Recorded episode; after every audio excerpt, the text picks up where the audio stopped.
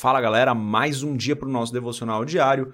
Hoje a gente vai meditar na última parte de Atos, capítulo 4. Eu sou André Maldonado e o AB7 é uma produção do JC na Veia.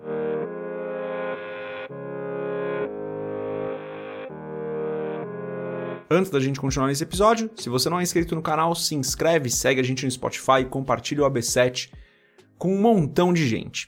Hoje a gente vai ler Atos capítulo 4, a partir do versículo 32, e está escrito o seguinte: Da multidão dos que creram, uma era a mente e um o coração.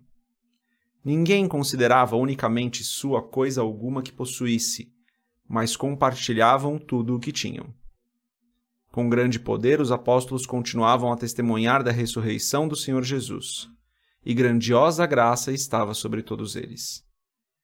Não havia pessoas necessitadas entre eles, pois os que possuíam terras ou casas as vendiam, traziam o dinheiro da venda e o colocavam aos pés dos apóstolos, que o distribuíam segundo a necessidade de cada um.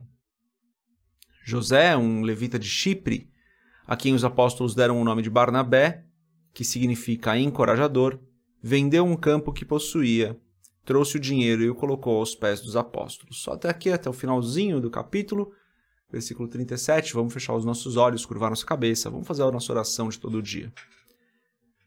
Pai, o Senhor é santo e bom, o Senhor é maravilhoso, Pai. O Senhor é o Deus que nos guarda, o Senhor é o Deus que nos protege, o Senhor é o Deus que está ao nosso lado em todo o tempo e não nos abandona em nenhuma situação. O Senhor é o Deus que nos ama, que cuida de nós e não nos desampara. Mesmo nos momentos mais difíceis, o Senhor está ao nosso lado, nos protegendo, cuidando de nós. O Senhor é bom. Nós não somos, mas o Senhor é bom. Perdoa os nossos pecados, Senhor. Perdoa as nossas falhas. Perdoa aquilo que nós fazemos e não está de acordo com o que o Senhor tem para as nossas vidas. Perdoa-nos porque muitas vezes nós não glorificamos o Teu nome com as nossas atitudes.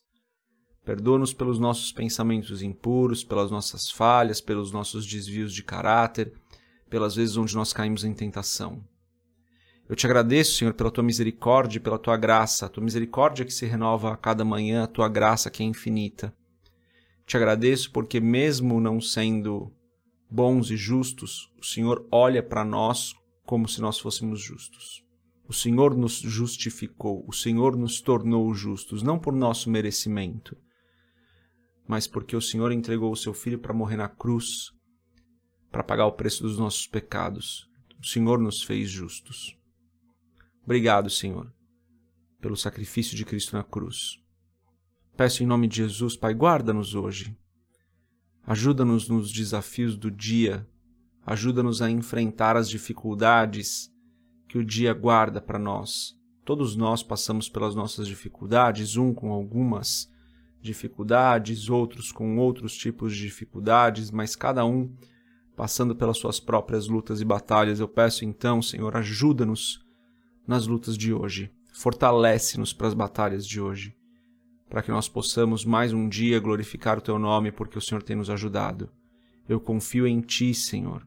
O Senhor é a fonte da nossa força, o Senhor é a fonte da nossa provisão, o Senhor é a fonte de tudo aquilo que nós precisamos para completar o nosso dia. Em nome de Jesus eu peço, guarda-nos, protege-nos, livra-nos do mal e ajuda-nos, Senhor, de maneira que nós não caímos em tentação. É o que eu peço em nome de Jesus. Amém. Trecho da palavra bem conhecido aqui, né, pessoal? Fala sobre como a igreja primitiva estava unida em todos os aspectos, na oração, no partir do pão, inclusive na questão financeira. Texto poderosíssimo que fala sobre a unidade da igreja. Só quero fazer um alerta aqui antes para a gente não achar que esse modelo de igreja é o modelo de igreja que deveria se aplicar hoje. Né? Algumas pessoas leem esse texto e falam: é isso que devia acontecer hoje. Todo mundo tinha que fazer isso. Esse modelo de igreja funcionou para aquela cultura, para aquela época. Não acredito que o mesmo modelo funcionaria hoje, mas o princípio por trás do modelo na minha opinião, é o que mais importa. E o princípio que existe por trás do modelo desse modelo de ser igreja é que as pessoas estavam unidas em todo o tempo. Unidas na oração, unidas na comunhão e unidas na questão financeira. Então, não, não acredito sinceramente que esse modelo funcionaria hoje. Mas nós, como comunidade de fé, como igreja local, suportarmos uns aos outros nas suas dificuldades, creio que é um princípio para as nossas vidas. Suportar em oração, suportar em amor, suportar financeiramente quando for necessário. Creio que a igreja local se fortalece quando vive essa unidade que o mundo não conhece. E é através dessa unidade que o mundo não, às vezes nem entende, que muitas pessoas são impactadas pelo evangelho. A palavra nos diz isso, né? Que a nossa unidade impacta as pessoas. Não com essas palavras, né? Mas a palavra nos afirma isso mais de uma vez. A gente lê, por exemplo, que na unidade Deus ordena a bênção, né? Que é um texto que todo mundo gosta. Mas a palavra também nos diz que através da nossa unidade o mundo conheceria a Cristo. Então eu creio que o princípio por trás desse texto é poderosíssimo para as nossas vidas.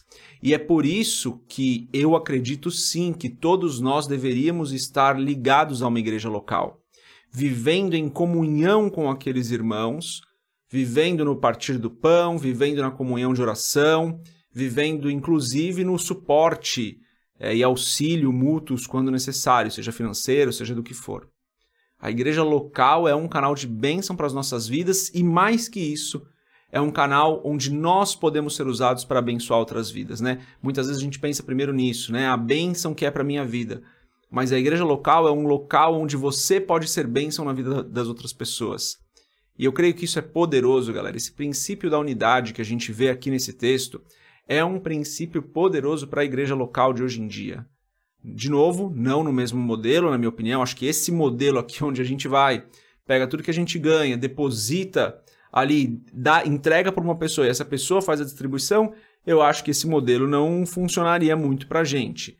É, agora, quando a gente passa por uma necessidade, ou um irmão passa por uma necessidade, creio que esse, o, princípio, o princípio permanece, né? Todos nós ofertamos, é, normalmente aí uma pessoa responsável pela área financeira junta esse dinheiro e oferta na vida da pessoa. Isso é um princípio poderoso. Não estou falando que você precisa aplicar assim na sua igreja local, mas creio que o princípio de nos ajudarmos nas dificuldades é poderoso, porque nós podemos ser abençoados, mas principalmente nós podemos abençoar outras pessoas.